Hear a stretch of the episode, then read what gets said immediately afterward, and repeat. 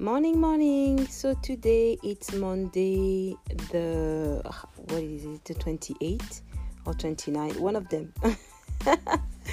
okay, so I just wanted to again give you a little bit of encouragement to start the week. It's a new week, new goals, and um, first of all, I want to congratulate you to keep uh, working on your French and learning French.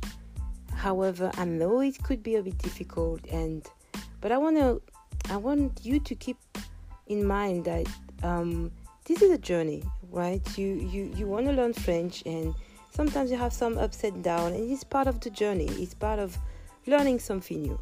But I want to encourage you to really stay consistent in your journey. Stay consistent in the fact that um, for you to learn French, it's necessary. You have a goal, even if it's for small talk. Trust me, if you start now, like in last, um, sorry, next year, you'll be so proud of you. I'm already very, very proud of you.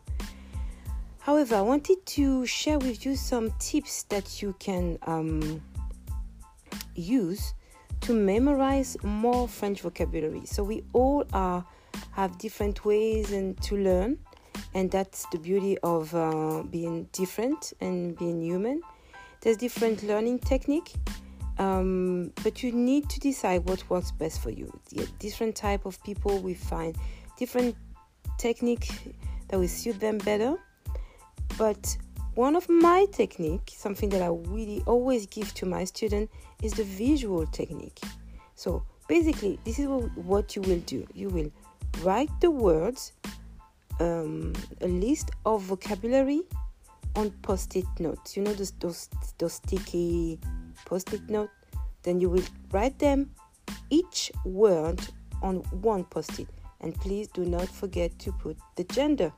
Yes, le, la, les. It's very important. So you write the words on a post-it note and you stick them to the thing associated with the word. Example, you take um, a glass, a glass, just you know, a glass to have a glass of water. You, and then you put un verre, le verre, le verre, le verre, L E V E 2 R E, and then you just have fun around the house.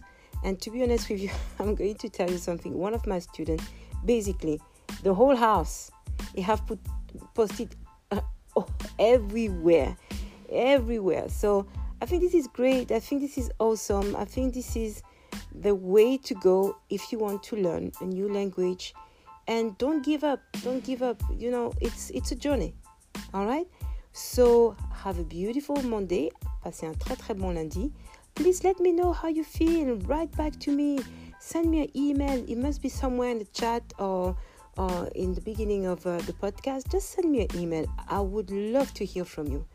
Um, and thank you, thank you very much for listening. There's people all around the world are who are listening to this podcast. For me, it's it's it's amazing to see um, how many people wants to learn French. I'm here for you. Please contact me, and uh, yeah, let's do that. Have a beautiful Monday. Bye.